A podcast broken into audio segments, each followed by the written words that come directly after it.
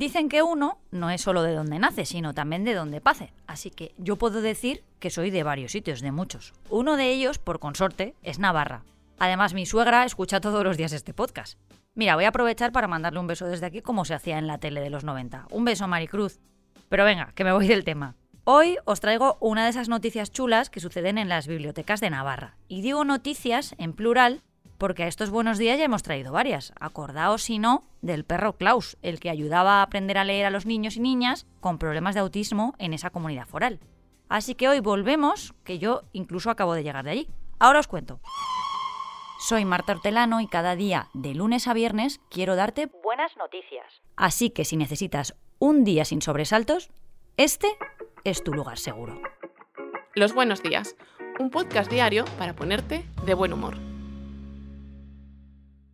La Biblioteca de Navarra y al menos 25 centros públicos de la red de bibliotecas han puesto en marcha una iniciativa colaborativa y comunitaria con la intención de llevar a cabo un experimento de agitación cultural.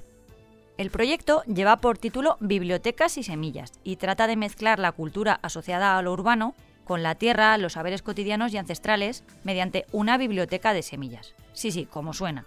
Este tipo de espacios nacieron en California en 2011, de la mano de un grupo de defensa de la justicia social y la alimentación sostenible.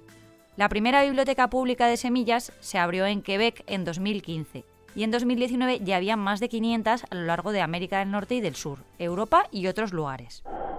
¿Y cómo funcionan? Pues tratando de reunir, conservar y compartir semillas de variedades de frutas y verduras locales o de interés para su utilización y reproducción en los huertos y en los espacios próximos a la biblioteca.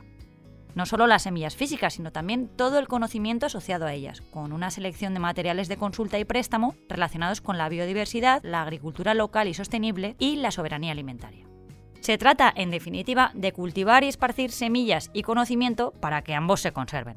El proyecto ha arrancado en la Biblioteca de Navarra, con una programación que incluye charlas, una exposición y una mesa redonda, proyecciones de cine, un taller y un recital y a partir de marzo se extenderá por todo el territorio, con la puesta en marcha de 25 bibliotecas de semillas en otras tantas localidades.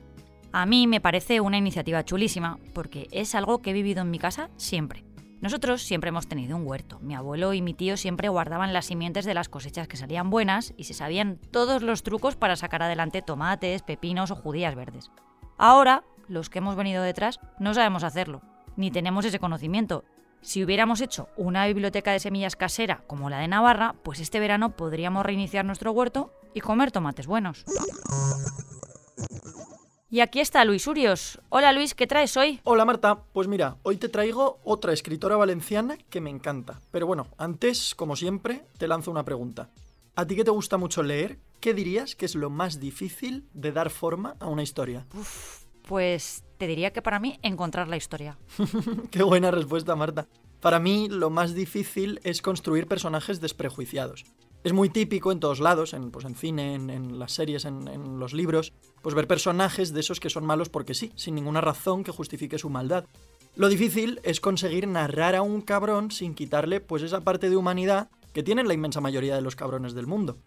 De esa forma, pues construyes personajes más poliédricos, ¿no? Más reales. Sí. Bueno, y si te cuento esto es porque hoy te vengo a hablar de una escritora que hace esto muy muy bien. Ella es Bárbara Blasco y es autora de La memoria del alambre, una novela que combina una enorme delicadeza descriptiva con una crudeza brutal. A modo de flashback, narra la historia de una joven y su mejor amiga en el momento inmediatamente previo a la ruta del bacalao, es decir, pues justo antes de que la máquina dominara el panorama discotequero. Yo recomiendo muchísimo este libro, que ya solo por su título llama mogollón la atención. La memoria del alambre. ¿Sabes qué significa el título, Marta? No, no. Pues mira, ella misma lo explica en un pasaje cortito de la novela. Te leo. Alguien me explicó una vez que el alambre posee memoria, que una vez que se ha doblado, por más que trates de enderezarlo, por más que intentes devolverlo a su posición original, siempre tenderá a combarse, a adoptar la maleada forma. La adolescencia es como ese momento en que se tuerce el alambre. Bárbara tiene un premio Tusquets por la novela que publicó antes de esta. Dicen los síntomas, se llama. Hombre, la he leído, ¿eh? que yo soy hipocondriaca. pues mira, yo todavía no la he leído, pero la tengo súper pendiente. Y bueno, Marta, además de escritora, a lo largo de su vida, eh, Bárbara ha trabajado, agárrate, como dependienta, teleoperadora, camarera, ayudante de mago, bailarina de cabaret, empleada de gasolinera, actriz secundaria y vendedora de enciclopedias. Ay, la tía ha cotizado lo suyo, vaya. Ahora está inmersa en la escritura de su próxima novela. Creo que esto no lo ha contado a nadie, así que te lo cuento yo en primicia. Bárbara me ha adelantado que trata sobre Manuela, una sexóloga que pierde a su pareja en pleno enamoramiento. Tras su baja, vuelve a su consulta y se ve con una pérdida total y absoluta del deseo, y al mismo tiempo con una realidad que la obliga a escuchar cómo sus pacientes pues le hablan todo el rato de sexo. Poca cosa, vaya.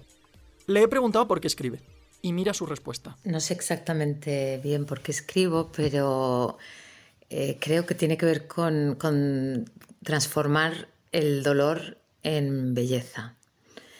Y más que eso, creo que incluso tiene que ver con que el dolor no sea inútil, con hacer que ese dolor que, que ya es insoslayable, que no puedo evitar, que no sea completamente inútil. Ah, y para quien le interese, Bárbara también es profesora de talleres literarios en Selecta de Escritura, su escuela literaria que está ubicada en el barrio Ruzafa, en Valencia. Quedaos con el nombre, porque ese sitio es una pasada. Qué guay. Pues gracias, Luis.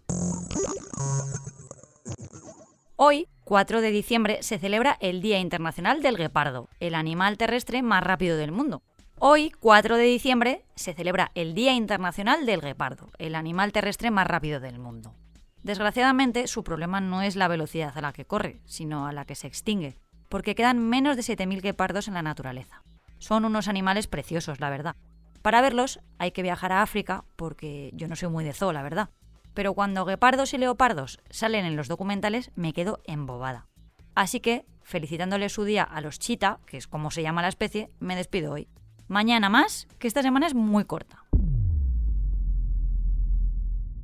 Muchas gracias por escucharnos y gracias a ti, Marta. Ay, me emociono. Recuerda que si te ocurre algo bueno y quieres contárnoslo, puedes escribir a losbuenosdías@lasprovincias.es. Este podcast ha sido escrito por Marta Hortelano, la edición es de Amalia Yusta y Paco Sánchez, el diseño sonoro es de Rodrigo Ortiz de Zarate y la producción de Miquel Abastida y Tamara Villena.